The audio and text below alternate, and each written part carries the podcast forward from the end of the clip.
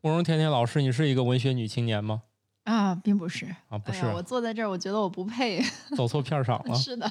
宇宙的终极答案，生活的最终答案。无需定义生活，漫游才是方向。给生活加点料，做不靠谱的生活艺术家。生活漫游指南。 哦你怎么来 的啊？我是替感冒老师的位置来的。 感啊哦冒老师来，你打个招呼吧。大家好，我是感冒。啊，坐的位置不太正。你呢？我啊，我曾经充满了文学梦想，嗯，破碎了，破碎了，改成后来代码了是吧？对，啊，你是谁反呀正？都是写。我是瓜大爷，好，今天我们请到了一位重量级嘉宾来介绍一下自己呃，大家好，我是深海，一个新人。啊，一个深海新人深海，深不可测的，深不可测的海，还是新人，嗯可能这俩有点冲突啊。这文学上怎么讲？这深海有什么说道吗？呃，那个，那再简单自我介绍是吧？啊，可以的，呃，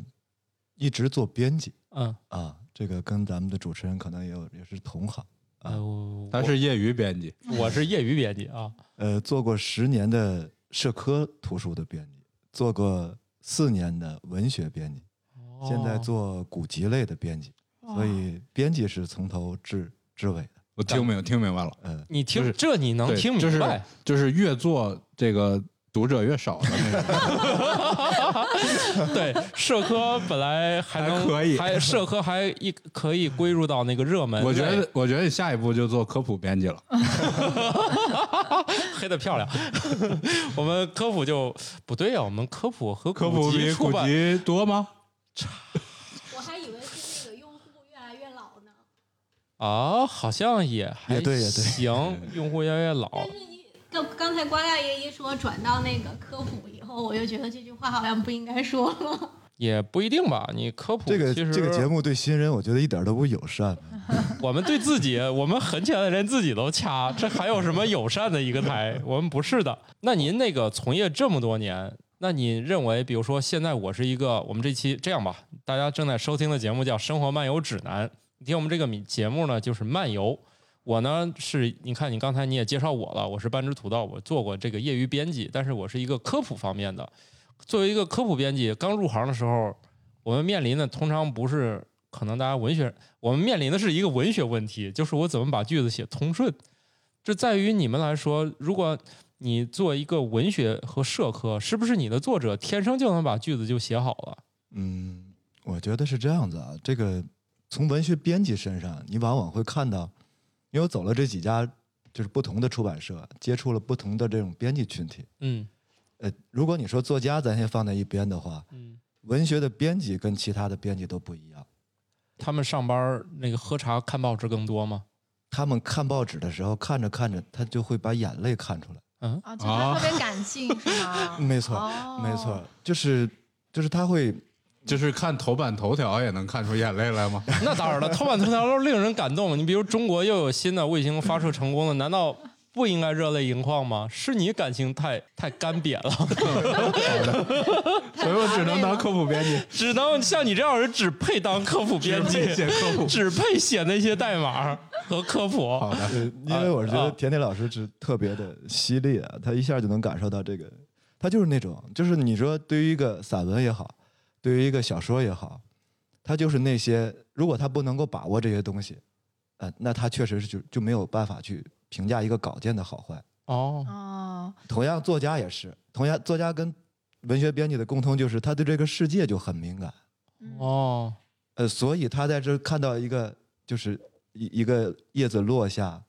啊、一个一片云朵飘过的时候，他会想到很多事儿。这个可能是刚才说的，你们叫什么科普编辑啊，是永远不能理嗯解的。我们想到就是叶子为什么落下会？落下 来，苹果为什么砸到牛顿的头上？对，在我们眼里都是万有引 嗯力。如果它不能直线的飘，说明这中间空气对，是这是物理学问题。对物理学，嗯就是由于有空气的扰动，所以叶子不能垂直落在地上。你说的太感人了，嗯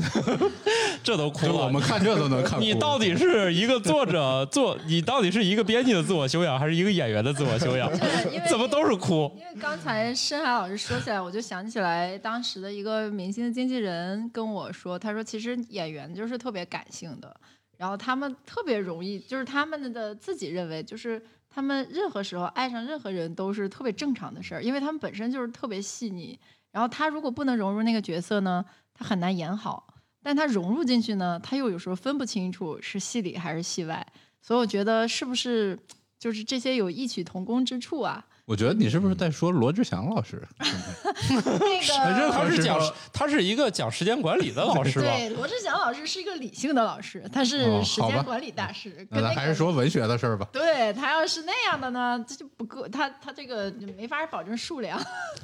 是。所以你说说作家的话，你每回呃读完他的作品，再见到他的人的时候，大部分情况下是非常契合的。哦我举两个那个茅盾文学奖的获奖作家，一个是阿来，哦嗯哦，四科川幻的阿世界来前主对对编对，，科幻世界他也主编过，嗯呃，藏族嘛，啊，嗯所以他写藏族的风情是非常多的。《尘埃哦落定》当时是获过茅盾文学奖的。嗯故事简单就是讲这一个土司的傻儿子，在嗯，一个一个痴傻的状态看这个世界的一个颠倒。然后当时是土改嘛，正好是一个、哦呃解放前后的这么一个历史背景，嗯所以相当于是在一个封闭空间里发生的一个抑郁的故事。嗯另一个人呢，就是迟子建。迟子建他的获奖作品是《额尔古纳河右岸》，呃，讲的其实也是说在呃东北的那种状态下的一个少数民族的整个一个族群的一个发展。嗯在这个河边，他们不断的类似萨满在回忆一个老萨满回忆这个族群怎么经历着这个时代的变迁。她原来是个小女孩，在这个河边不断的去游玩儿，啊，她的父亲，她的成长，有人生，有人死，一直到她九十多岁，看着周围的这种环境被污染，然后她又怎么去跟这里面的事情去交互？所以这两个，我举这两个例子是说，他们有一个共同的特点呢，是都讲了一个封闭空间的呃时代的一个变迁，呃，这个是我个人特别喜欢的一个题材。嗯但是这两个题材接近的情况下写的两个作品，完全是跟这两个作家本人非常契合的。嗯迟子燕老师是有名的美女老师，她今年其实接近六十岁啊，看着真的就像一个少女一样。哦这样的人能、能介绍跟我们认识，先 聊聊呃助真演的之术，就是看起来就呃现是在要敏感是吧？看起来现在你你们是不是比他看起来还大了？这是不是来不及了？有可能我们一会儿看看书，看看我们能哭出来不？ 对，哭不出来的话，你们就嗯不及格。如果你是个文学编辑，甜甜老师，你肯定现在开始要打哦，我明白了，就是其实刚才说这一堆咱没配合上。说这一堆，我们其实就应该掉眼泪了。对，是深海老师刚才讲的时候，我意已思我我已经掉眼泪了，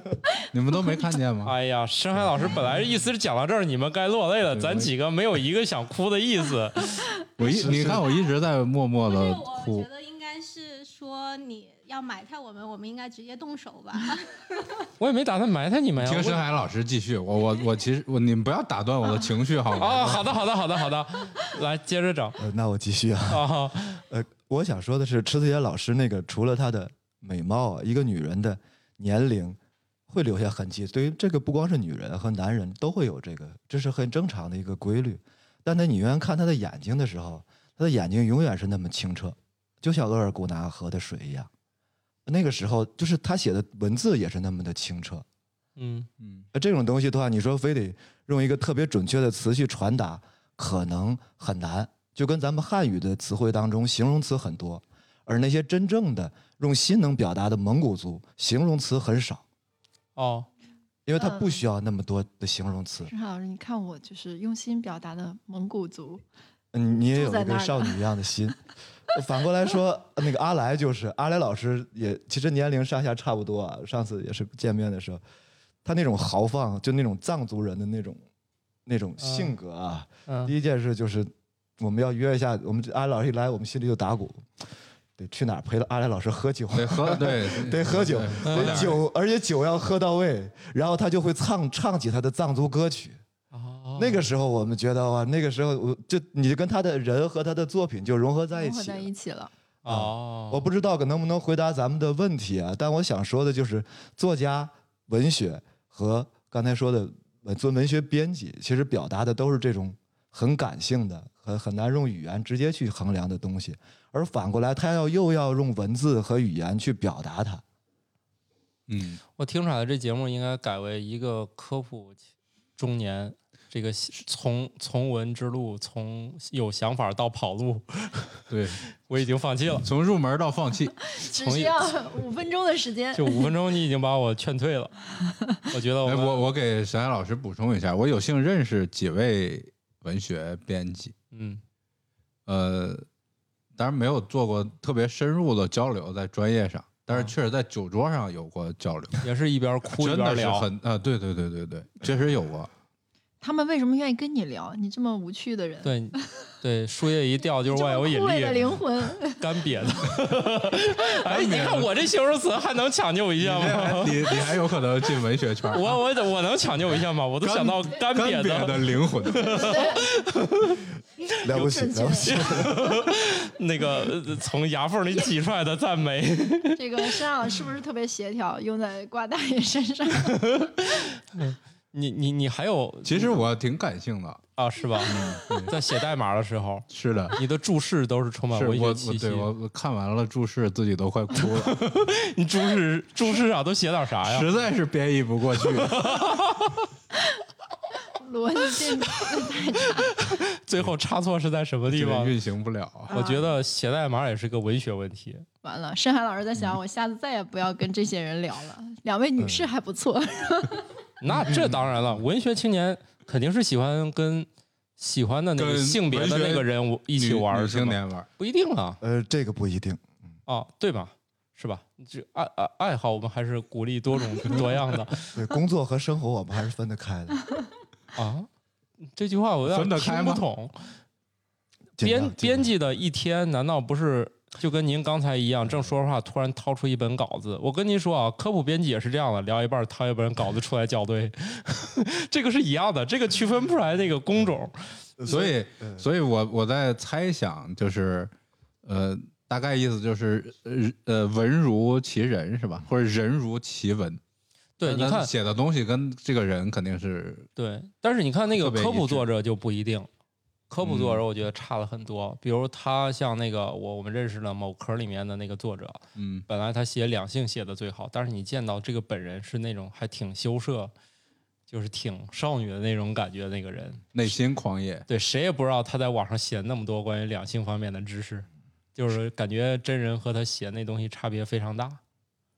但是文学就是要他本人和他作品其实是基本一致，是吗？您觉得？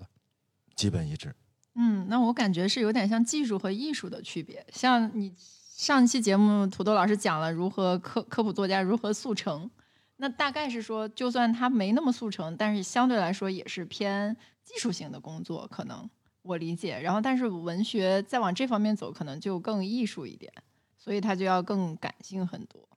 嗯，就是得要是更人如其文一些、呃。我觉得这就好像是刚才说的是一个，就像气质似的嗯，啊，他他是感性的，他能把握这个，但是一旦到落实到一个具体的这个工作当中，他的共性就是技术性的，比如说那个东野圭吾就是写推理小说的嘛，嗯嗯，啊，他就反复的在说这个，我其实就是一门技术活对呀、儿啊，就是说他在气质上肯定是要分感性和理智的，对但是在这个整个这个执行当中啊，他肯定是一个需要这是一门手艺活啊，儿。是这样的，真正的就是，除非某一，就是我不太懂文学的啊，就是除非某一类作者开发了新的写法，啊所以，所以我想说的就是刚才说到这个编辑这块儿，我啊，跑题嘛。哎，不不划我分们存在没有，没有我没们有节目不存在跑题这个事儿，那个，因为那个土豆老师也做编辑啊，因为打做了编辑开始那一天，就总有人问我，这呃个编辑是做什么的？坐椅子呀， 哎，你不准爆粗口！我们节目直接就要从那个全年龄段变成十八岁以上才能收听了 我不知道那个头你你头道你老师这个遇没啊遇到过这花种钱情况？啊啊！有嗯有人问过就是我，你比如说他会问，那你会写作吗？他就会觉得，对吧？嗯然后对那你是搞印刷的吗？啊，对，学计算机你会修电脑吗？ 是吧？哎，对这对样对对，就是这种问题。然后下一个问题就是，你能给我推荐几本书吗？呃，就那是哎最后一个问题不不正常吗？呃，其实这个问题呃很正常，但是很难回答呀。哦，呃这个，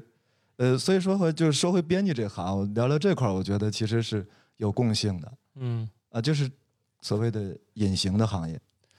哦，就我你我曾永远经看不到我曾经写过一篇科普编辑的一天，大概聊了聊我这一天都干点啥啊，但是我觉得不太具有共性。但是我觉得很多编辑都存在一个毛病，就是上班时候没什么感觉，非要下班加个班儿。 您的过去文从业文经学历编辑是吗？啊，对，把稿子带过来了。对看来是要文学这样编辑更是了，是，他哦他通常是在呃，就是我觉得编辑一到进入那个技术环节里面，比如就开始进入具体的事儿里面，他其实都是那种不想被打扰啊，或者是那种就是就喜欢那个周围的环境自己舒服一点儿，然后开才开始干。通常这种环境出现在夜深人静的时候，那这跟我们程序员也一样啊。是吧？对，有那人白天写不出来，那白天都在然后干晚什么上呢？白天在摸鱼，哦，反正最后完成就行，是吧？反正最后要完成嘛。对，呃，所以所以编辑是有这个情况吗？他就是他也希望一个呃就很安静，然后很自我的空间去做他的工作。应该是有吗应该是所有专业的人都需要这么一个空间。就说心流嘛，啊心，流这个概念就是哦我能专注的做一个事情，对就对是对对，可能对于一个编辑来说，安安心心坐在那儿开始看稿子的时候，就这个世界就都是自己的了。呃，嗯，对，夜里十点以后，微信明显少了很多，你就可以专心把稿子都看一遍。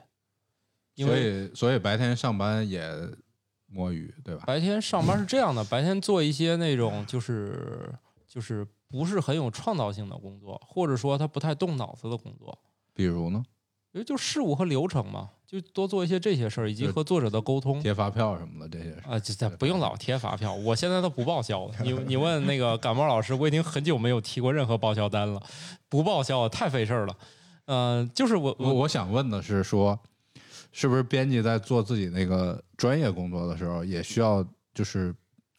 就是把自己那个情感也要投入进去？因为我我说我理解啊，因为我确实没有当过编辑，嗯就是我粗浅理解，可能有一些比如说文字上的错误，或者语句不通顺，或者这样的问题，是不是也也是编辑的工作？嗯，应该是，我想这事儿是应该这么解释啊，就是什么事情专心能做进去了，就是整个人的心会安静下来。但是什么事情重复的做都是很枯燥的。对，对是这样的，呃，我举一个社科编辑的例子啊，好的就是了解我一我下。刚入行做社科类的，那前儿我的心目中的标杆儿是我们的老前辈叫范用，嗯，这个人肯定可能有的确实确实听众不知道，我不觉得好意很思，正我也常我也啊不知道，暴露一下。嗯呃他是原来三联的总编辑，哦，三联嗯书店的总编辑。嗯呃，那是我的做励志做编辑的时候的一个标杆儿。说他一本书，应该大部分听众能够知道，《傅雷家书》，哦，嗯，这是他编辑的。这是他编辑的。哦，这个有一个小故事，我不我简单说一下啊。呃，《傅雷家书》在八一年正式出版，那是一个转折的一个时间节点，相当于是文革时期过后，改革开放开始，改革开放刚刚开始。对，呃，那个时间节点的时候，发现这个稿子是发现在什么上呢？是呃，傅雷先生的算是追思会，也是平反会。嗯啊，因为傅雷先生跟妻子在六六年的时候双方双双自杀嘛，在那个时间节点，这个时间已经过去十几年了。大儿子傅聪在国外学习音乐，当时定的是叛国罪，因为在国外的过程当中就脱离组织了，就找不到了。哦，但是已经取得了国际影响的这种音乐家。呃，二儿子留在国内呢，应该说是比较艰难，后来就是他傅他儿子大儿子叫傅聪嘛，二儿子叫傅敏。傅敏留在国内之后呢，一直是做这个中学的英语老师，呃，一直到退休。嗯在这个追悼会上，就是追思会上呢，就是呃聊起来说这个多少年过去了，一个大家都缅怀，一个就是说，呃，那个父亲写给我的信啊，我还都保留着。哦，嗯，那时其实只是一箱破破烂烂的信。这个消息，那个范用先生知道之后，第一时间从北京开车，就是直接奔他那个刚才说那个傅敏二儿子那个学校，嗯，哦就说这个书我要出版。哦，其实他的判断就是基于，因为对于傅雷的了解，嗯对于他们之间这个只言片语的了解，这一箱子信抱走回去一封一封的，那些都是繁体竖排嘛。哦啊，对，这里还有个小细节，付敏后来回忆说，信报走了，后来传达室的大爷跟我说，这个这个人啊是开着小汽车来的。哦，哎，对对对，在那个年代能开小汽车来的人哦都了不起了，所以后来付敏，所以是第第一是他没有感觉到这个人有什么架子啊、哦第二呢，他后来再也就是基本上都会去三联书店去跟他谈稿子嘛，这稿子从那封信开始，他就会编辑这块儿重新挑选。哦，呃，但是信的问题其实是很凌乱的，对，嗯，很凌乱的。那怎么才能把它变成一本书？这个就是一个编辑的一个价值啊。因为对讨论过几个方案，一个是比如说按主题分，谈嗯人生，因为他们还有父子之间谈艺术、谈音乐，嗯呃，是按主题分。后来发觉这个方案造成书信之间内容是交杂的，很难按照主题去划分。对，后来呢，就比如说按时间分，呃，进行拣选，最后选了这九十九封，然后又把这个当时没有现在的技术啊，一封信一封信，因为它是用手写嘛，嗯，啊，再誊抄到原来誊写，誊写，哦对对对，誊写，原来就哦爬格子嘛，都哦得誊到那个格子里头，对，哎，一可丁可卯都是，然后再签字照牌啊，呃，整个就是制版，嗯因为那前儿还没有激光照牌呢，对啊，是属于签字照牌。到了印厂，整个环节都卡住了，就是啊印刷厂说，这个虽然傅雷平反了，但是他的儿子这个叛国罪，没有任何人给我文件，我可以印刷他的书。当时印刷厂是有这个权利的。哦，哦这个我不印，你除非告诉我，因为你你是是说可以，但是你没有文件告诉我可以，哦，这是面临着出版者的一个选择。所以范用先生，其实这种东西就是你不出当然也可以，但是基于这个事情的话，后来相当于是范用是一层一层找到高层批的条子，哦，直接批到印刷厂。傅雷先生和傅聪的问题已解决，请印刷。一个条子哦，下去之后，最后这个书才印成的。哦，这么不容易，哎呦，所以他后来这本书，当然你说《傅雷家书》，呃，有的读者可能熟悉，有的不熟悉嗯啊、在那个时代能产生这么大的一个影响，可能是基于，当然最主要是内容了，嗯，因为之前父子的中国其实很很少有一个特别良性的父子关系，之前的父为子纲嘛，嗯嗯，啊，就相当于孩子对于父亲是一个无条件的服从。那反过来的话，接下来就是到文革期间呢，就是打破旧世界，嗯划清界限，孩子可以把脚踩在父亲的身上。所以在中国历史上，一直到那个时间节点的时候，一个良性的父子关系是很很少见的。呃哦那个时候，《傅雷家书》的，你你读它内容就会感觉到，呃真是一个世界。它是类似于西方的那种，你你感觉傅傅雷先生给他儿子写信的时候，是真的平等在聊天儿，哦甚至于你会感觉到有时候他说话絮絮叨叨的，像一个像一个妈妈总让孩子穿秋裤一样，他会 心里心心里他会说经怎么常突然画风就转到穿秋裤 了？我们还沉浸在刚才的情绪里，你看又哭了。呃，他他会啊说他会说那个，比如说最常见的词啊，也是那个时代的那种写信的那种，就是终于得到收到你的信了，就是最常见的这个词。哦，你需要漫长的等待。哎，我给他寄过去已经七天了，他那儿需要多少？邮递员耽没耽误？回来的时候，我的信筒到底出没出问题？所以他经常会用这个词。终于收到你的信了。哦，就刚才说他就是婆婆妈妈，就举一个例子，他会，他会说，我最近很忙，作为一个父亲很忙，应该很嗯简短吧。然后他后面说，我想提醒你两件事儿。第一件事儿，你进入别人家的时候脱大衣，大体的意思啊，原文我可能记不嗯住了，总爱忘记你自己的丝巾。进入别人家里，脱大衣和围巾一定要放在衣帽间里才是有礼貌的。哦你，说跟穿秋裤有什么本质区别吗？一个父亲提醒自己的孩子，但是也得去有衣帽 间的人家里拜访。对对，所以就是当当你就感觉到它里面父子之间对话的这种温暖，当然里面谈及音乐和艺术的那种水平，其实也是非常高的，但可能普通家庭是感受不到的。是我确实感受不到，修养因为在在我们国家大剧院里面都没有存衣服的地方， 是吧？对，到现在我们都没有把存衣服这件事儿完善起来。 这个你看，这就是科普编辑的这种耿直之处。人家说感觉，感觉一下好吧，就是父子之间的那种感受好吗？ 对，这个再再听一会儿，我怕我也哭了啊！这这 个对，没事儿，你讲这故事 还挺有意思不是的不。是，说回来是啊就是感觉就是你如果做编辑，任何一个职业都有自己的荣誉嘛。嗯，啊，如果你做编辑生涯当中有这么一本书啊，啊，跟你的头衔啊、职位啊，嗯包括你创的利润都没有太大的关系，嗯，这就是一个编辑的价值。哦，所以我所以我想问，就是说，比如说选书或者选作者或者选题目，这是编辑的重要工作之一吗？就是，呃，像您刚才最重要说的这呃，最重要的其实他要选是吧？可能还是那句老话，话很老啊，叫为读者找好书和哦为好书找读者，其实就是这两件事儿。我都哎发快现哭了。我都快哭了。那是不是他们一般都会是呃题材的这种比较多，还是说就是我只是我是一个工作，然后我们社里今天也就是今年的计划有什么这种类别、那种类别、哪种类别，我都需要去完成，还是说我只找我感兴趣的那一种就行？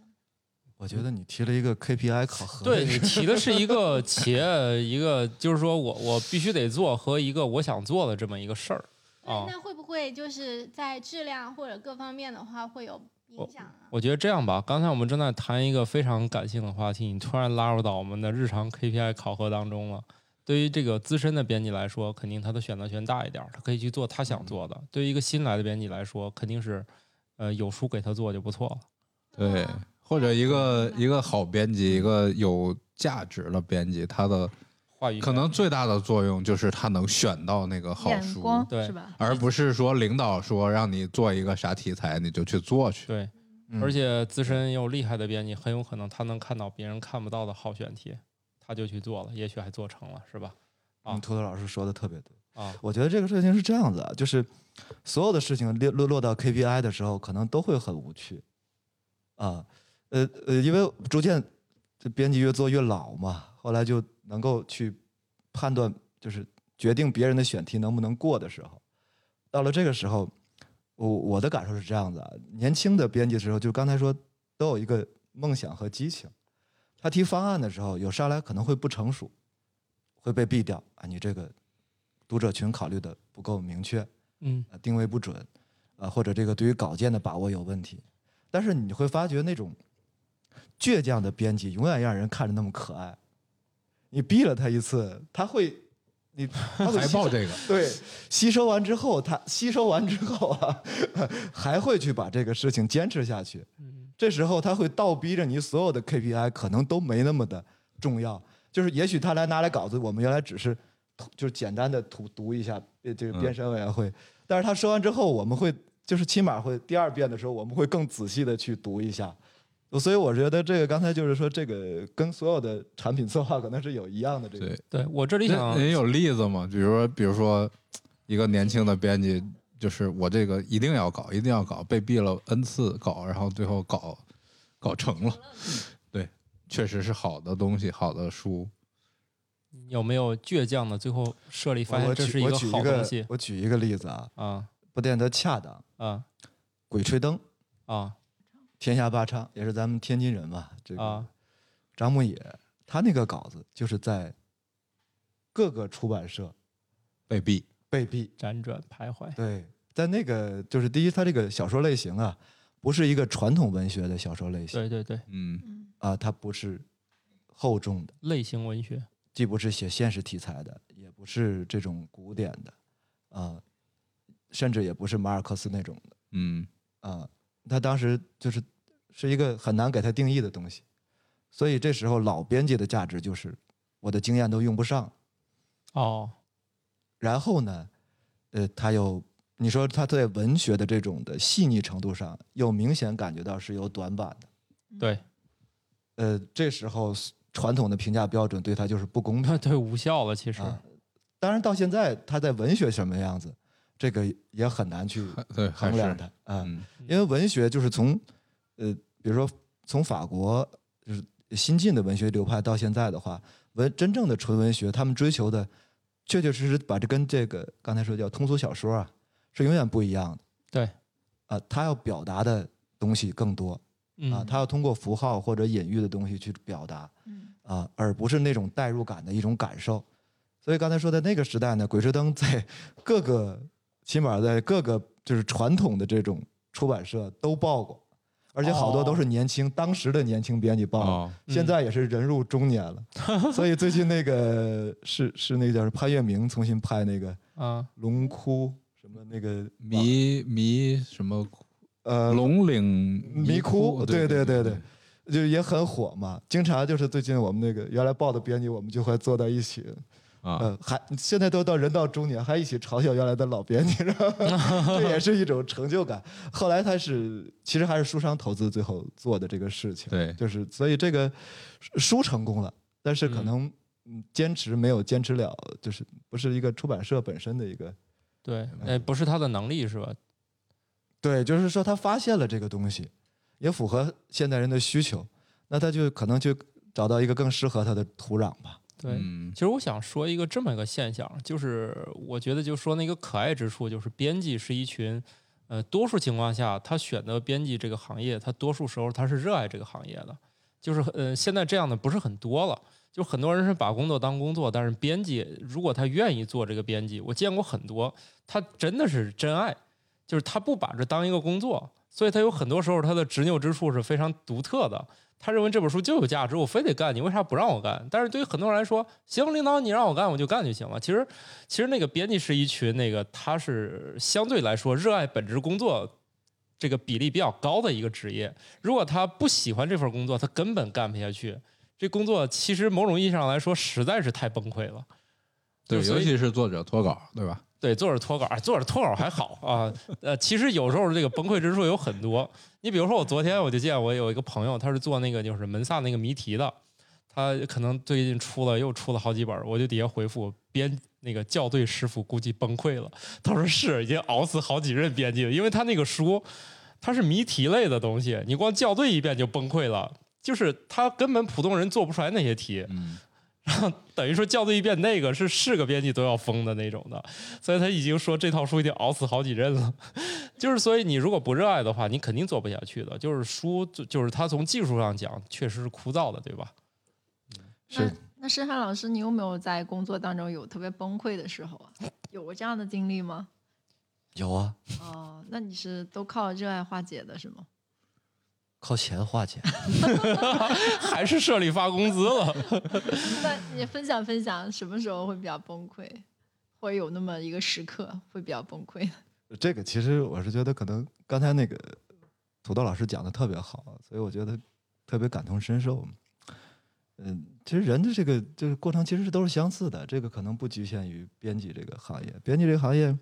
有小乐趣嘛，对对对对，啊也也有大难题。就刚才说的，感冒老师说的这个这个被毙稿子，这个谁谁嗯年轻的时候都很不服气啊。对啊，我我都认为我想的很成熟了啊，你凭什么就就可以就是这么直接的？所以每回编发会的时候是一个火药味儿很浓的一个会，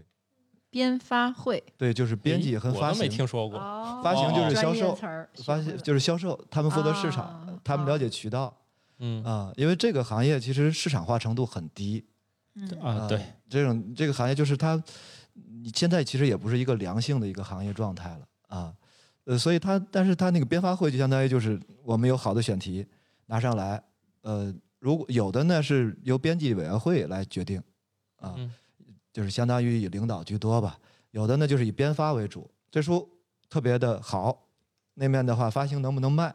就是销量的做一个评估，嗯啊，达到这个的话再做确定。这时候就是这个这个彼此就交锋的时候了，相嗯当于，呃，编辑后来就衍生到编辑就是，后来我们也都接受了一个概念，就是编辑就是你真的认为这个东西好，那你就要说服所有人。对，编发会对吧？先说服对发行，我这书好在哪儿？我这书就我能卖一万册，那我三千册走线上，那我当当卖多少，京东卖多少？那我这个要卖，那我就得让作者给你签出一千本儿的签名本，保证你这是限量的，线上能销。那线下我们是不是带着作者去走十个城市做签售、宣讲会，配合你整个一个销售？然后通过选题，编辑第二站就会走到这些渠道里面去，面对当当、京东他们的这种销售经理，告诉他们我这个书跟其他的同类品好在哪儿，呃，就是最后才能说服你的。然后媒体怎么去发稿子，让这个这个大家关注到这个点，然后通过他们，甚至于再通过现在的直播去直接说服你的受众，这就更直接了，让他去买你的书，买了你的书，最好的还能喜欢你的书，还能给你反馈，给你好评。所以你们编辑我还总有结一商下这样务这样能力这样，我就是 你你你听我，说一下，你听我说一下。 对对对你对嗯刚才不小心问到了那个深海老师最熟悉的那一部分，所以他的刚才那个里面的那个知识含量特别大。我简单的说一下，我简单的解释一下，里面我们不可能靠这几分钟就是理解里面那么多环节，就但跟你理解了似的。嗯我肯定是知道的呀。啊，我 我肯定是知道，好吧我就是简单的说一下，就是从刚才那段描述里面，大家可以了解到编辑的日常工作不是坐哪儿看稿子，至少现在不是了，早就不是了。如果你说我是个编辑，我就想把稿子看好，你这本书基本上是没戏的。嗯就是现在基本上多数的精力都要耗在就是去争取各种各样的资源渠，道资就源跟什么的跟作者沟通，跟各个方向沟通，就是相当于你刚才说那件图事儿书产品经理，对，就是产品经理。所以我从图书产品经理切换到互联网产品经理的时候，突然发现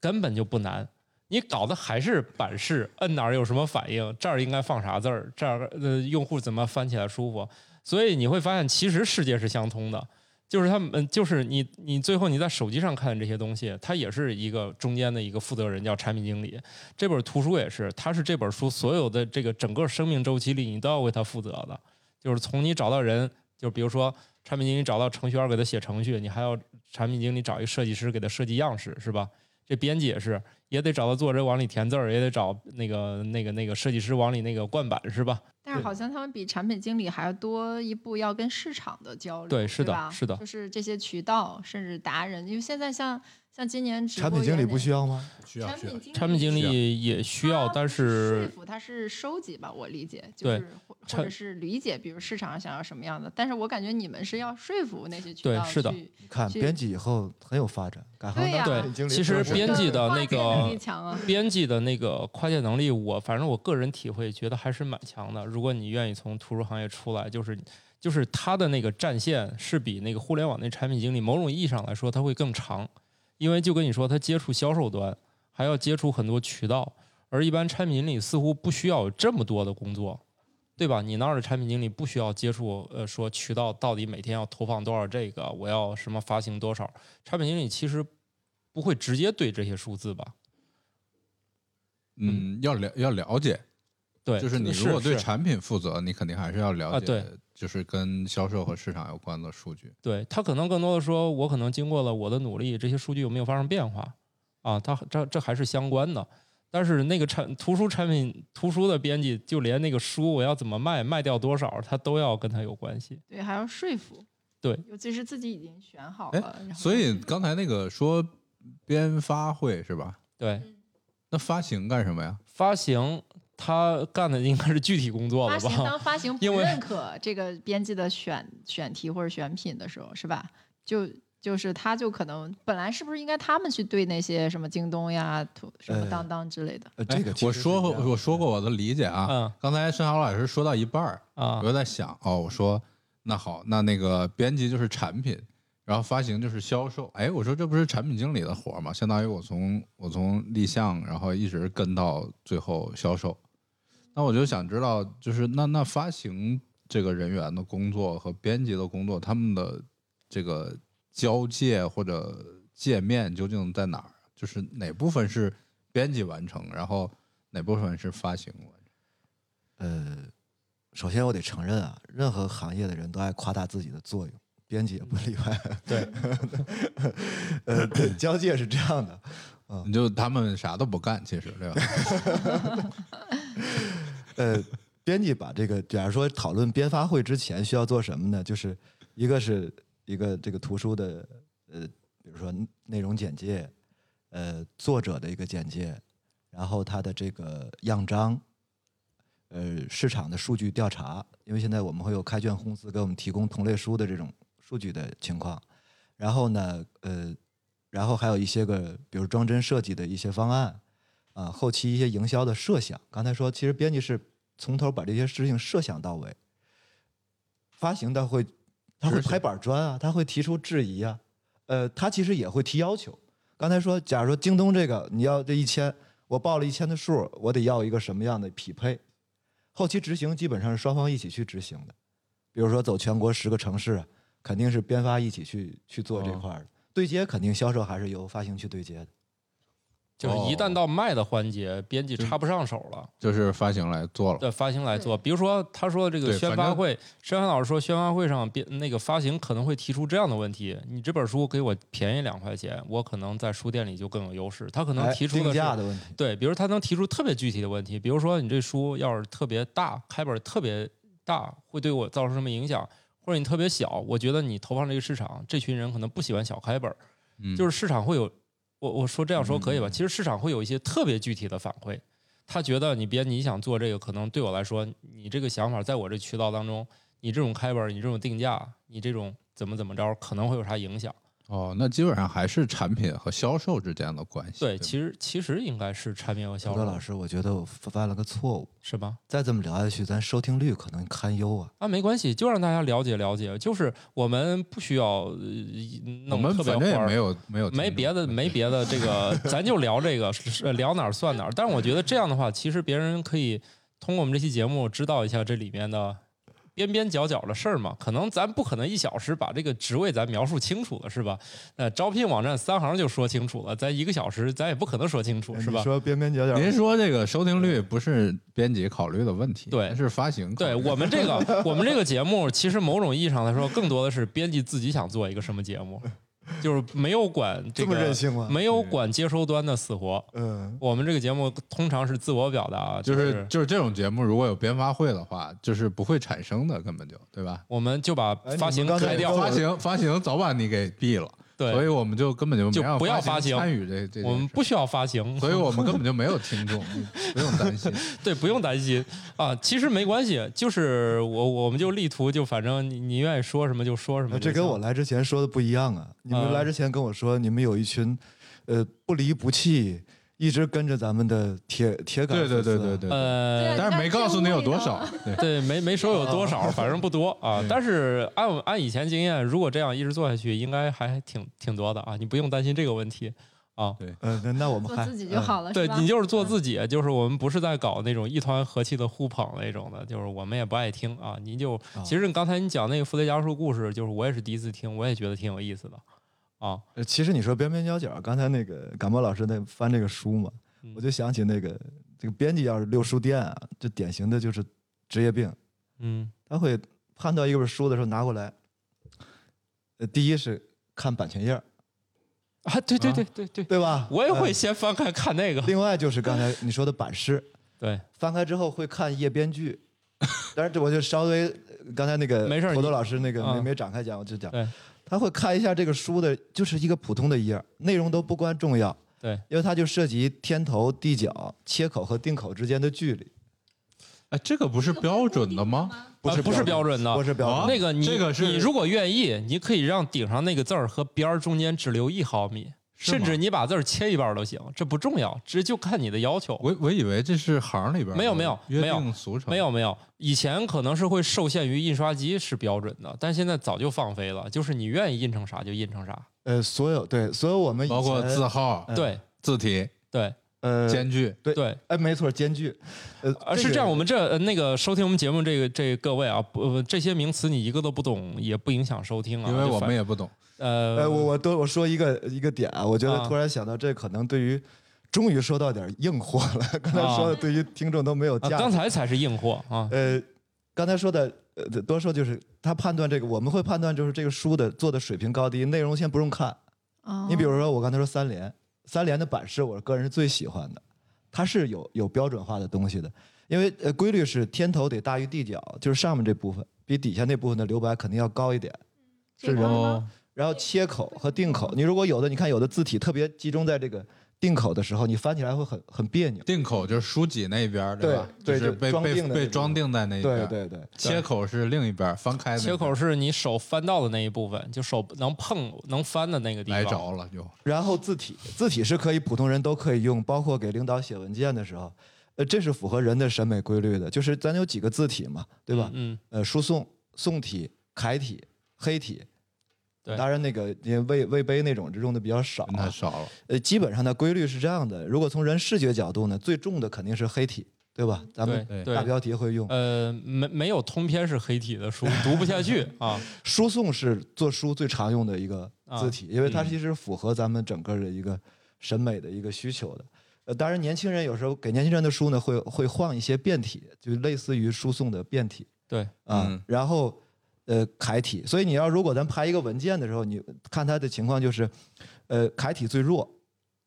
啊，嗯然后再往上呢是宋体，如果同样字号的话，再往上是黑体。对，呃，就是你在用这些字体的变化，或者说是你在排文件的时候，当然页间距那个字间距也要考虑进去的时候，你会感觉很舒服。对，这个不光是用在排书上， 也可以用在给哦领导报文件上。对，来注意了啊，这是干货哎。呀，小小小四号间距一点五倍，这领导报文件，这是大家最好掌握的，是吧大家读起来，那个领导读起来心情最愉快的。哦还有要写就 Word 里面小四号，哦，对，但是千万记住，就不能采用名字带黑体俩字儿的，啊，可以这么说吧？就比如微软雅黑，各种最好黑体都不对，行嗯微软雅黑你就千万不要用来打印那个大量要给领导看的材料，字领体导名字里边不能出现黑，对啊，黑体啊，他万一前面叫什么黑的是吧？基本上一带黑体，领导读起来心情很不好，很可能就把你哎，这事他儿怎给么毙知了。道呢？微软雅黑好，特别好看啊，不是那个字儿。微软雅黑应该在电脑 上可嗯以，呃，他是印印印啊包成括印刷哎包包装上哎，也我经觉得常我们用现啊在既然都聊到字体了，我们可以大概展开说一下，就有些字体是适合印刷，有些字体是适合屏幕读的，这是两码事儿啊。而且这里面由于这两者现在界限越来越模糊啊，所以由于设备的提升，两种啊，一种是屏幕设备的提升，一种是印刷设备的提升。这两者界限没那么明显了，就以前就是用于屏幕和用于纸的界限非常分明。就比如用于纸，以前由于印刷技术不好，所以宋体是一种典型的衬线字体，对吧？这大家有兴趣可以搜一下，我们就不展开讲了。就是你会发现每个笔画旁边还多一丁点儿，衬对吧线字体，对，然在后每一个黑关体，在每一个什么点折的关节黑处，体和总会圆体嗯多一点点儿那个就是无用的，咱平常字儿写不出来的那个地方。那那基本上就是宋体，就是那个带衬线的，一般以前就喜欢印书用，因为书以前印刷质量特别差，如果没有那个衬线，容易看不清。啊，当然这就太专业了。然后屏幕上你会发现那些字儿，它都不会有那些多出来的咯咯楞楞，除非你专门选宋体。所以你要准备给领导打印东西呢，其实可以选一些现代的字体，是吧？现代的字体看好你的领导是什么人。看领导对是有没有岁数你要是领导岁数比较大，你选宋体一般来说会比较就是庄重，对领导觉得你很重视，虽然他也没没明白你选这字体有什么门道，他就会天然觉得哎。你这挺认真的，你给我报这东西。你要是呃就是新型的领导呢，可能就是发送邮件的是吧？你要选一些就是， 嗯，不不要带衬线的有和无这个衬线字体，对你像现在那个叫做思源思源黑体，它可能就是比较适合发送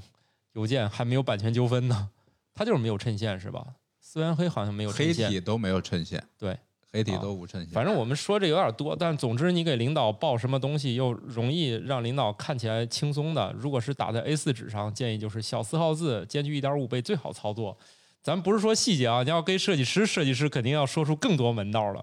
简单点儿，这样是不是就比较粗暴了？可以，这段我也听哭了。以哎后你再能能不能再说点儿听哭了的故事？啊对这刚才显得又回到科普去了。对这个， 我刚才这个问，这这这这太技术了，没事儿，那个很啊那，我们问问，就是社科类的跟文学类的这种编辑，你觉得最大区别是什么呢？问题太大，专业吧，感受，感受，就感受是上哪来个讲哭的多？你你比如说，对这个问题，这个好具体啊。我们今天聊的，我们那个哥大爷哭的最多， 葛大爷我刚才听字体都听哭了。哥大爷听代码都能听哭， 怎么都编译不过去。哎，不用，现在的不用编译了吗？他 是很很多语言都不用编译了吗？呃那解释执行也不也也过不去， 也也也会哭对，也我得觉哭得还有一个想哭的地方，就是他说他叫瓜大爷，但是大家都还叫他哥大爷。为自己的瓜大爷为自己的无感、为自己的智商堪忧而哭 是吧？啊、你们好好聊行吗？我们不咋要把好好话聊题转到我身上。啊，我啊们已那经、那接着甜甜老师那个那问题，田老师啊，您来，社科和文学，哪个哭的多？你能好好聊回答问题 吗？呃，这个其实刚才说说到一个，可能还是跟自己的专业方向有关系。嗯，啊，这个是个基础嘛，它中文的有有本身，因为他中文毕业，他就会有积累嘛，嗯国内国外的这种文学素养，然后他进入这个行业，这是特别，包括现在大量文学社团还是还是存在的，但是他们好多是在网上在写，啊，那个社科呢，但比刚才说的社科一说就很大，那里面经管一细分下去的话，是吧其？实还有科我普，哦感觉历也史都很硬啊。对对，其实也有科 普，哎呃因为嗯为什么这就回到刚才说的那个大问题，就是你能给我推荐几本书吗？嗯，这个问题确实很，就这个刚才就是跟对，前提比葛较大大爷。说的这个，这个问题太大了。对，呃，每个人的这种知识的诉求是不一样的。我举一个数字啊，就是现在的话还维持在一年的新书品种大概是二十二万种左右。有这么多，对啊，就每是年新书好就这的个品种。那你你说哪本书适合你？嗯这个确实很难回答。那跟自己的需要，我我有什么样的问题，对吧？我需要解决哪些类的问题？刚才说图书的分类呢，你会呃觉得呃大家想象的图书，可能只会想象自己关心的那部分。如果从大分类上，肯定第一是是教育，也就是教材，教材、哦，这个永远很很很可能被爱书的人去忽略的。教但是，辅，哎，教材教辅是对第一大门类。对好吧，后面的话是是不是可能很难想得到对？后面的刚才说的社科、文学、科技，刚才说科普其实跟是跟这块儿的，然后再加上少儿，就是这些是是我们在做这个你这个门类一下去之后，其实门类跟门类之间的知识积累差别是非常大的。对，虽然有共通的地方，但是完全是是有时候它的方向是两其实回事那个社科是一个特别门类复杂的门类非常复杂。对，，所以你现在买书后面写上架建议的时候，会社科后面再标一个，否则社科没有呃办法子放一子类起。之类。那哎我这样，你问的问题太就是我问个送 命题。每年这个二十二万种图书里边，垃圾占多少？你们这个节目有枪毙人这个环节吗？嗯、没有，那是没有犯法我们的都，没有听众。那个需要依法执行。我们不是那种机关，我们没有权利，能说吗？能那说我吗？？能说啊。呃嗯，但是我这个只是个人判断。哎，嗯你这个垃圾分类，我我不是不是不是 有害垃圾，真的 不是不是，这些都是可回收。呃，是这样，你说的这个，咱就给它定义为，比如烂呃书就是烂书，但是烂书不一定发行量小。嗯，对，我就问烂书占多大，哦我没说就是卖咱了从多少咱从那个欣赏品味，就是整体来看就不行就是了。都是个人意然见。后咱也抹掉那种就是代差，比如说咱觉得下一代看这是什么破玩意儿，我们也去掉这种年龄的代差，就是至少市呃市场认可的，我们认为就是好的，好吧？就比如说它显然能卖掉很我我多，我觉得还是问这个深海老师个人意见啊，。就是个人的，那市场认可，那我们那那那这个没法儿那也行评价呀。那那那您就认为二十万里面有多少是烂书？二十二万我。倒是觉得这个问题可以让土豆先回答。哦，我回答不了，因为第一我不知道我竟说哦然有二十二送万种，送命题吧，二十二万种，原来是让别人送命啊！我你们你感觉一下，感觉一下。 呃，我一个是我是觉得有个理论是二八理论嘛，啊，我可以参参照在这个巧里妙面地去回答了去执行。嗯，另外呢，还有一本书的书名我是个人挺喜欢的，叫是金克木金先生写的，嗯也是一个国学的大家。这个书名叫《书读完了》，啊呃，有兴趣你们可以去推荐给各位听众去看一下。啊我我翻译一下啊。嗯，第一个回答是有百分之八十的烂书，对，第二个回答是有百分之一百的烂数，对， 大家听懂了，呃， 啊第一个回答解释的很精准， 第二个还真不是。就是我自己出那本 不呃是，那个剩下金克都 是我我把我把今天那本书跟大伙儿简单分享一下，他这是一个，因为他是一个国学大家嘛，经嗯史子集，他是又又说到这个历史这个门类里面，嗯在历史这个门类里面，它的划分是经史子集，嗯，这是咱们中国最传统的对于图书的分类嘛。对嗯所以从金先生角度，他是读完之后，因为好多民国的大师就会总说，没什么书可以读。其实这哦是一个概念，就是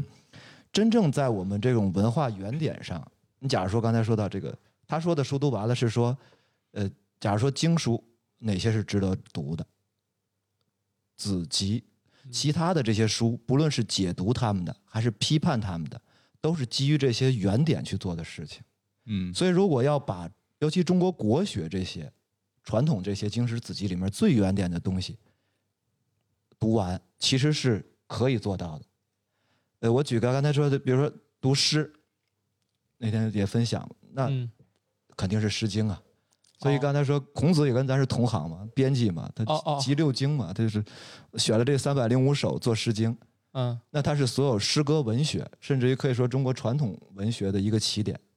那你读它，它就是一个原点。那哲学肯定是《道德经》，对吧？然后刚再说，比如说《论语》，就是这些。你把这些这些东西读完，其实其他的这些解读是各个角度、各个时代都在变化的。这些是很淘汰会淘汰出很多书，所以我想，任何学科、任何的一个都有这种知识节点上的这种东西。嗯，就是国学的 底层逻辑那一块儿是吧？哎，呃底对对对，底层逻辑。呃你读了这些书，其实后面就只是深和浅的问题，书会越读越少的。那个慕就容是甜读烂书读多了，慕容甜甜老师干个啥事儿都要找一下底层逻辑哎，，我觉得很有意思呀。嗯，是难道不是什么爱、善良？啊那不是， 嗯那就是是那都是会爱啊，对底，层哎逻，辑我我我这样吧，那个呃，沈阳老师，你你作为这个文学编辑的时候，对您现在早已经不是普通编辑了，那你在那个时候，你有什么时候是你觉得特别快乐的时候？就是特别有成就感，特别快乐。你有没有什么好的回忆？就像刚才除了技术类的讨论，就是令人流泪的讨论，都是别人的故事。你有没有就是曾经做过哪些哎什么事儿做完以后特别有成就感，特别自我感动。哭了。你看，正在哭，哎，正在 哭。深海老师的眼神，可惜我们的听众们，当然我们也没什么听众啊，看不见，对，就看不是见，像一汪潭水一样哦哈。那个，我特别清像楚，八二年的嗯有肾茅台。我我想到一个点啊，其实事儿很小，但是确实当时还觉得自己呃挺满意的，可能符合你这个问题啊， 嗯就是在呃，因为在其实文学稿件当中呢，呃，我们原来编辑部会做很多筛选，啊、有的是投稿的，有的是约稿的啊，呃，投稿的其实会毙掉的率很很高，这个愿意对听可以，毕证竟明没有人情关系在里 面嘛。呃，其实还 其实还真不是这个主要原因，嗯没喝过酒，是个原因。对，嗯呃呃，那回那个我的一个编辑同事吧，因为他到因为到我这边会会做一个决定，就是他拿了一篇稿子，这篇稿子呢是讲述了一个小女孩儿在她情窦初开的那个年纪，呃，跟自己家里的这种也有分裂呀、斗争啊。最重要的是，她跟她的一个老师，她这个老师啊是一个那个女老师，嗯呃，教他这个语文这块儿。他在这个事情发生之前呢，老师每回因为那些书很珍贵嘛，嗯，而且很多书是被禁的嘛，是读不到的，对，尤其那种国外的那种文学。那老师呢有一箱书，会总定期会借给他，因为他觉得他非常有文学的一个天分。嗯后来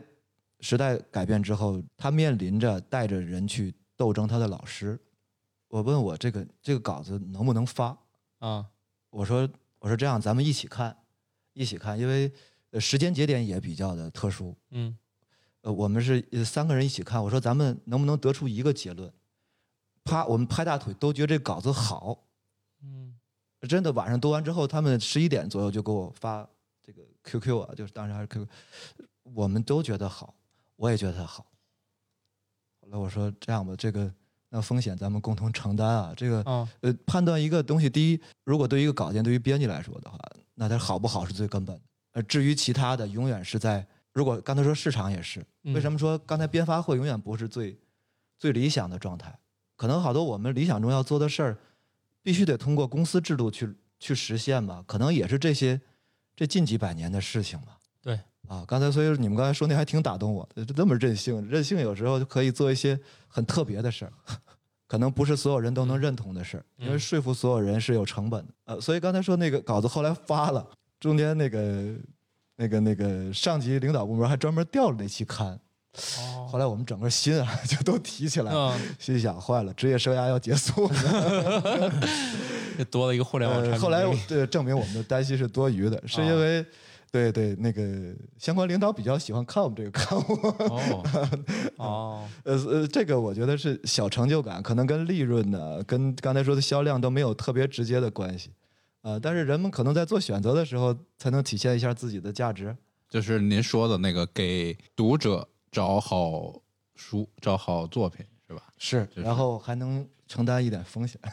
对，上头还没把他们给打倒嗯，互联网少了好产品经理，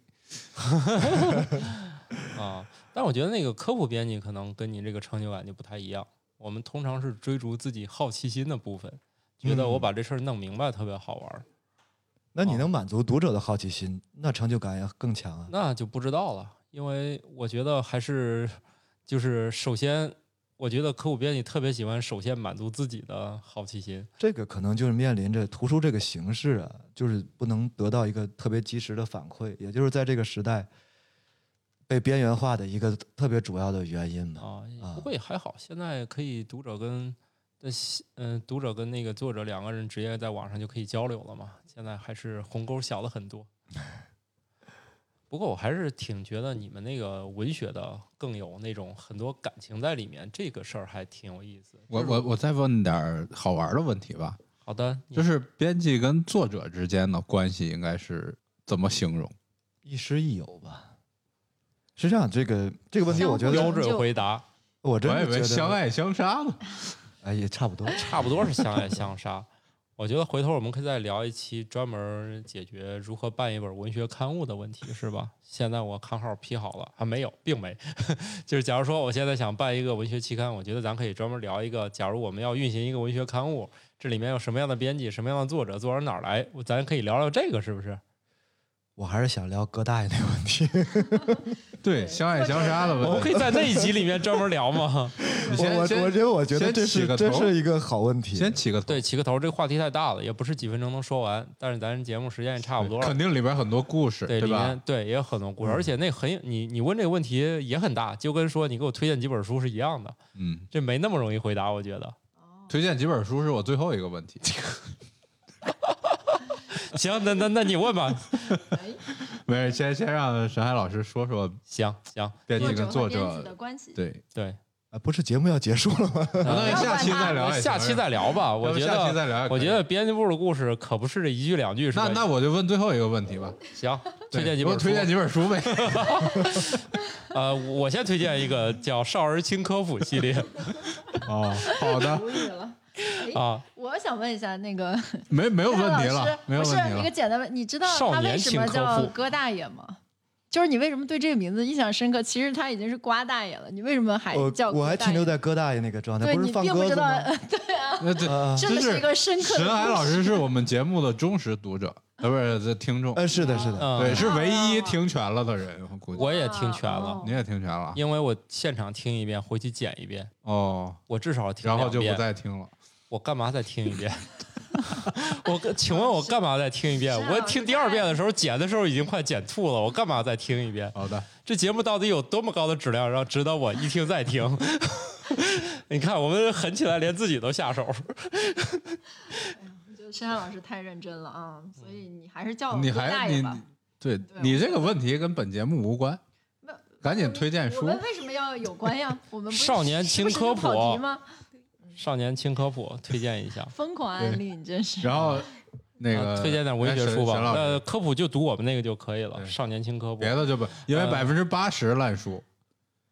对我对们对肯科定普我们那可能我不们止是，那百分之二十里是面的唯一的百分之二十，对对，百分之二十里面那个嗯，人家啊文学编辑还要为读者选好书，然后科普编辑好像我们就是直接为啊自己选好我们玩的找不到书，作者，自己亲自给读者写好书。关键读者你们考虑读者呀，你你我们为什么做科普我们做这么科普低编辑的，找不到合适作者就自己能干。我们不用停留在想象当中。如果你要是写不出来，我就替你写出来。我们催稿的方式就这么独特，写不出来算了，就老这么自己简干。单粗暴。 对我们自己干了，我不不等了。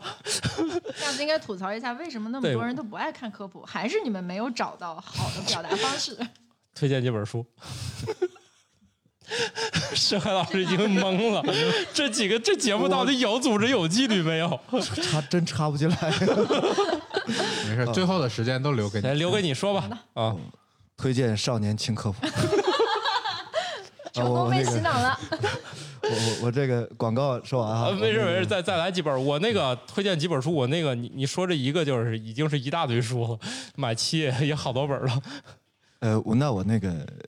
我我我得正式回答一下那个葛老师这个问嗯题了。对对一个，呃，我又太正式了是吧？我是没事科没事科老随便师 呃，一个我是觉得从读书这个块儿呢，呃，一个事儿，我觉得要做一件事儿和两件事儿不做也不应该做的，跟大伙儿分享吧。一个就是那个一件要做的事儿，我觉得其实是要带着问题去阅读的，啊、就是这个东西既然是需求，那肯定是要带着问题去去去，你有什么问题，你去找对应的书，呃，这个其实是永远目标导向，可能没有大的错误，不论你读社科。读这些个，甚至于一些励志的东西。对老人有老有人说心灵鸡汤不给勺子，因为你不知道怎么解答问题。但往往让你心里有一种满足感，其实也是一种需求啊。所以我是觉得，第一是要做的事儿就是带着问题去做。当然最好，如果读完之后有收获之后，还能改变成行动，做到知行合一，那就更好了。这就不是一次阅读的空转。呃我是觉得从阅读的角度，这件事要做。另外两件事儿我是比较反对的，一个就是非逼着自己读书。就这种，其实，呃，就是形态上，其实你你这就是，尤其在这个刚才说到文学，呃，文学，你如果喜欢它，那你就真的拿本原著去安安静静地读它，这很好。但是也不用，比如说我我读一看一个电影，我也能感受到人生的这种冲击，那种敏感的，吧嗒吧嗒掉眼泪的。我们看一个话剧演员的表演，他感动了，你也感动了，这很好。其实，所以，所以我觉得读书，如果说，呃，你成为一个负担，虽然我是希望把咱们的书都卖出去啊，但我也就对于读者来说，这种不是一个性价比特别高的事情。嗯呃，第三个，呃，第二个不要做呢，我觉得是，呃，哦，刚才问题还有一个就是，有些书该放弃就放弃。你比如说呃国学的，现在还拿起一些《弟子规》啊，让孩子们去学习啊。我觉嗯，得这就是一个犯罪，就是有些东西是经典的，你要有选择。你在你的提问过程当中，你就会淘汰那些没有用的。嗯不是说所有这些印成书的就都值得尊重，这就是刚才葛大爷那个问题。对我是觉得是个真的很好的百问分题。之八十到一百的烂书，呃，第二个，我觉得你要真的选择阅读的时候，你就不要去打破它，因为图书的唯一的好处，可能现在就是一个深度的阅读。嗯所以有些书是适合做成这种思维导图的，但有些书其实没有必要去那么做，因为其实这个书你知道结果不是最重要的事儿，就是你这个东西，你这个这个所有这个过程啊，你都画成导图之后，其实你你看了这个东西，其实没有没有它不是它最根本的东西，而往往如果你读哲学读这些东西的话，他思考的过程可能比这个最后的结果要重要的多。这就跟你看电影，你就看了结果，就是剧透，你没看他怎么梁朝伟怎么抽那根烟，那个东西就没有价值了。当然，尤其在文学这方面，就文不学会感动了。就不会感动了，就不会感动了。所以你如果选择了阅读，那你就把它读完。呃，如果最最后按这个这个按命题作文，如果非得推荐一本书的话，我推荐《少有人走的路》，这个符合我们编辑这个特质。哦，硅谷名书，呃，他那个就相当于也是，你说他是也是心理的，因为那个做这个书的书商，我们也有教到，他也是一个特别的人。他那个少有人走的的路，路啊嗯没你们都听没过看过吗？哦我，没这书我们家里有一本，我媳妇儿看过哎。呀，终于有一本你们没有看过我看过的了。哦，我知道这本书，我们家书架上曾经有过一本这样的书。呃，这个可能就可以跨行业、跨这个嗯，嗯如果你是一啊个，OK 心路历对程，如果哦而且你也不是新书啊，很对多对年对，了。如果你执着于一些事情，那你就可以看这本书。那如果对文学还有兴趣的话，推荐文学类的书有没有？你就纯个人爱好来一本对吧纯，个我人爱好们不讲究别的，我们请您来就您就来一对，个，反正你说了，我们也不会听。对，那我推荐一本文学期刊，我嗯推荐《小说月报》哦，小说呃月报现在也是国内发行量最高的文学期刊。哦，这还是给自己呃，而且他会把这一段最好的小说都精选进去，也会节约你的时间。哦啊，那这样的话，如果你是一个门外的爱好者，想进入到这文学领域，买这个也没错，是吧？我认为是的哦，那如果像一个科普编辑补充一下自己的文学素养，看一看这个也可以，是吧？有些事儿该放弃就 放弃。好，怼好了得这期漂亮，就到这 儿吧我听得我都快哭，怼得我都快哭了。 嗯，石涵老师深得你的精髓了，嗯，这个我们节目的精髓，好，话都说不出来了。行，我啊没最有后，终于被文学编辑搞哭了。对我现在要去哭一会儿了。那我们这集就这样吧。那个，我们节目组去讨论一下，要不要再请这位老师了，因为今天没接住。 好了，那就这样吧。好，谢谢好石涵老师，好拜拜谢谢谢谢听众啊。拜拜。哦，对，最后时间再安利一下我们的微信公众号，就是搜索并添加“生活漫游指南”，里面也许会有一些不错的书，包括深海老师，你要有什么书好的话，帮我们做点签名本什么的，是吧？我们的店卖点特色小件儿啊。好，拜拜了。拜拜。